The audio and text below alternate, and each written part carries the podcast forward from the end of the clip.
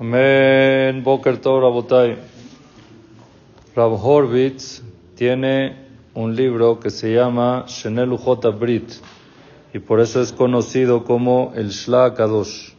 Él trae, en nombre del Zohar, que toda persona que metamet piv ulshono betumata dibur, toda persona que impurifica su boca y su lengua con la impurificación del habla, quiere decir con palabras o pláticas o cosas incorrectas que uno dice, groserías, vulgaridad, Az dice, Kol filotav kulam nitmeu.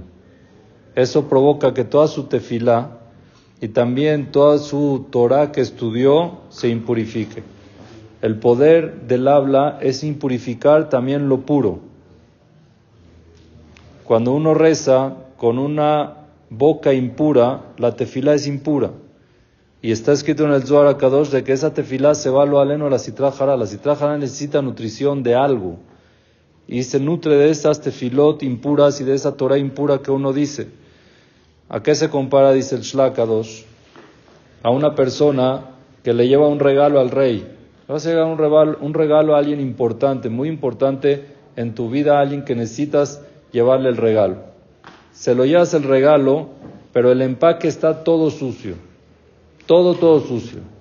¿Cómo lo recibe el que lo recibe? Se enoja.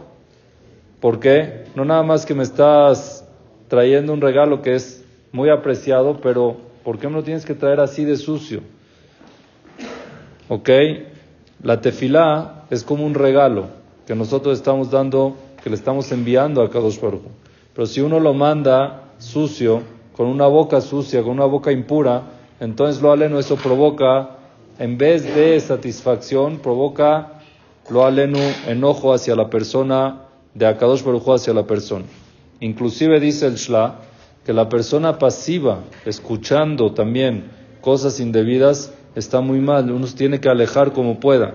Y el que no lo hace, recibe su parte también por escuchar, inclusive cosas indebidas, מגיע העונש ובפרט בעניין זה שכמו שכתבנו המנבלים את פיהם מגלגלים צרות צרורות עליהם ועל כל הסובבים como ya vimos ayer la persona que hace nibul apelo que dice la Gemara en Masejet Shabbat página 33 la persona que habla mal lo aleno lo que provoca el que escucha también está participando porque uno no habla si no lo escuchan tiene que tener oyentes porque el que lo dice tiene que tener quien lo escuche y uno que escucha le está dando parte al quórum, al público de eso. Entonces, por eso es importante tratar de alejarse como más uno pueda de todo lo que tenga que ver con tumat alashon, con la impureza de la boca y acercarse nada más a la tahara para que todo lo que digamos y toda la tefilá que hagamos llegue al shamaim con pureza y que siempre esté puro amén, amén.